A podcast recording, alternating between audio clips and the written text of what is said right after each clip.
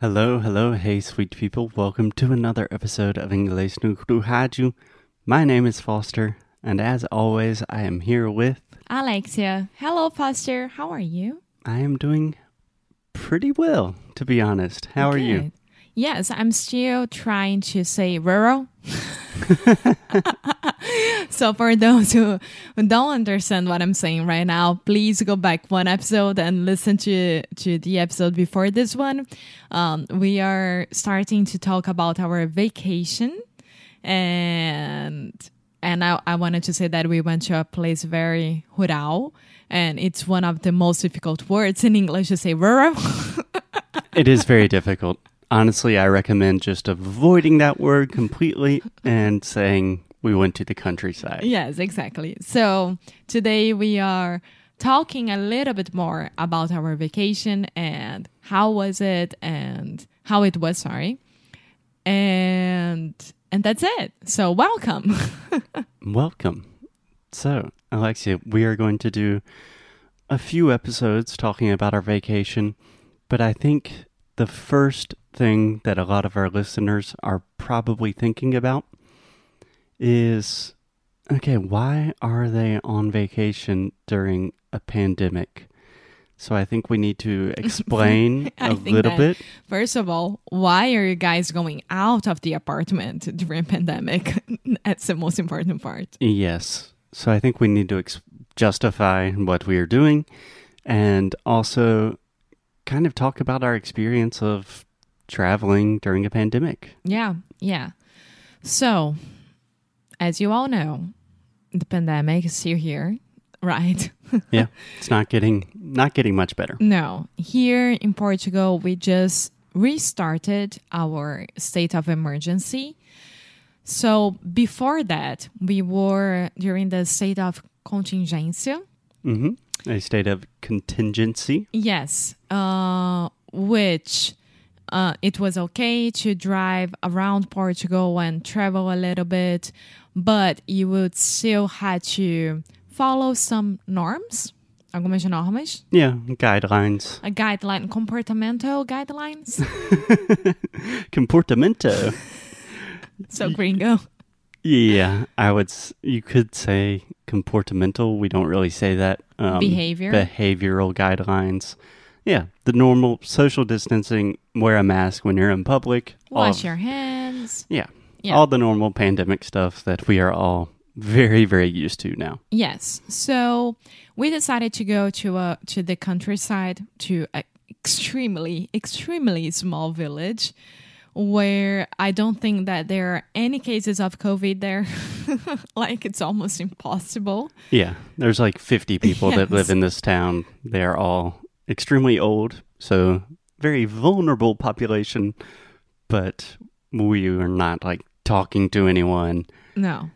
We, I think, fortunately for us, we really enjoy being in nature. Mhm. we enjoy taking some time away from the city and yeah so that was the idea was to rent a small little house in the middle of nowhere in portugal where we could rest relax and also take our first vacation with buddy our dog Yes. so he could release some energy Yes, exactly. So we decided to visit places that during summer are packed.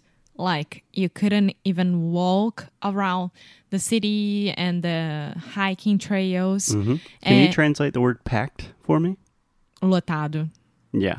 So you could say crowded, um, but packed is almost another level of crowded, like very, very crowded. Yes. So we went to places that are very touristy during summer.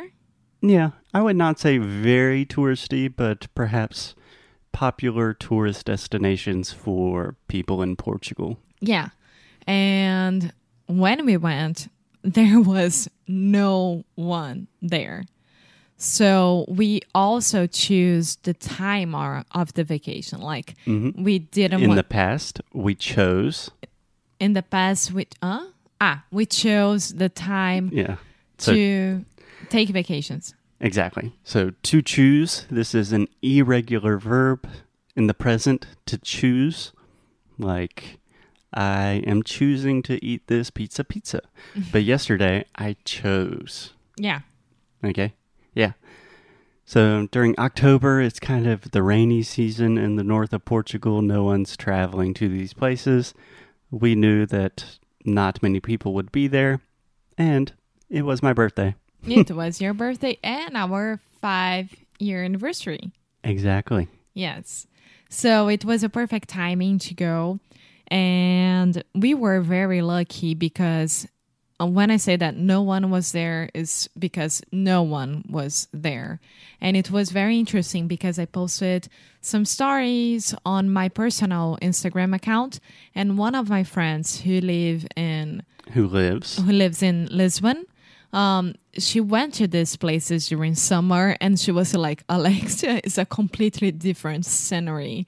Like, I couldn't walk at this place, and that place was extremely packed. We couldn't find a place to have lunch. I believe you want to say a completely different scenario. Scenario. There yeah. we go. Yeah. So, Alexia, how was it for us to travel during a pandemic? Because for me, it was a little bit strange, kind of a surreal experience. Because when we were in the mountains, not really seeing anyone, it was almost like the pandemic did not exist. And yeah. then when we would get in the car to go on a hike or something, we put on our mask and it's like just a t- dose of reality. Yeah, and it was very sad to see like a lot of restaurants and stores and uh, especially from the small uh, towns close or no one was there. Hmm and it's a very sad situation. So okay we went to this countryside house and we were far away from any news and we were relaxing and then reality would like say hello pandemic's still here um, you can't get out of the car without a mask Yeah, but I think an important lesson that I learned during this last vacation when we were on vacation, we had moments of of peace. Like, okay, there's a pandemic, but right now we're not thinking about it. We're just in the mountains with our dog. Everything's fine. And after returning, I've kind of recognized, oh, we can recreate those moments of calm and peace. Because right now, when we are in our apartment, we're safe. Everything's fine. We don't need to freak out and be anxious 24 hours of the day. Of course, when we leave our apartment, we need to take a lot of precautions, and it's very obvious there is still a global pandemic occurring throughout the world. But it gave me a little bit of perspective about mentally and kind of spiritually how we can deal with these situations.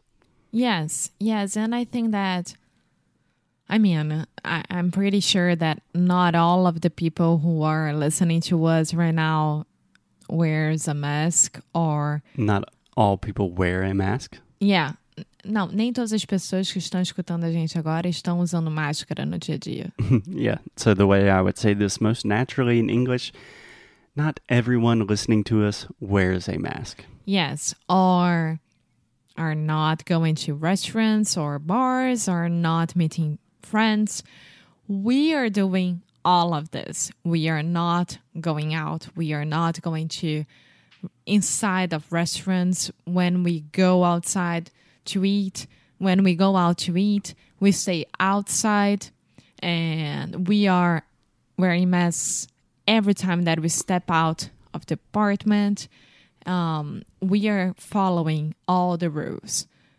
Um, so for us during vacation, I think that I don't know. I think that it reminded me of how It reminded me it reminded me of how life is so weird right now.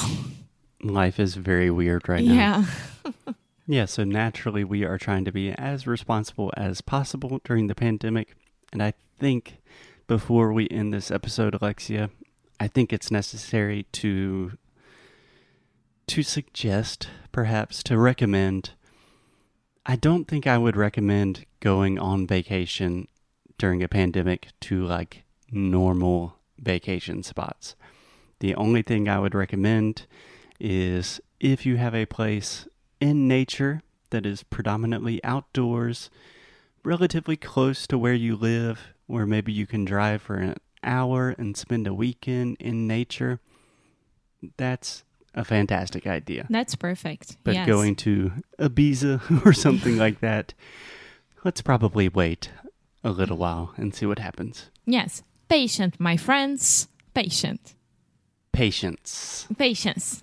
Yes. And patience as well. Yes. okay, so I think that's a good place to end it today, Alexia. Tomorrow we will be back talking about something that I really want to talk about about our vacation. And until then, as always, keep up the good fight. and lose well. Bye.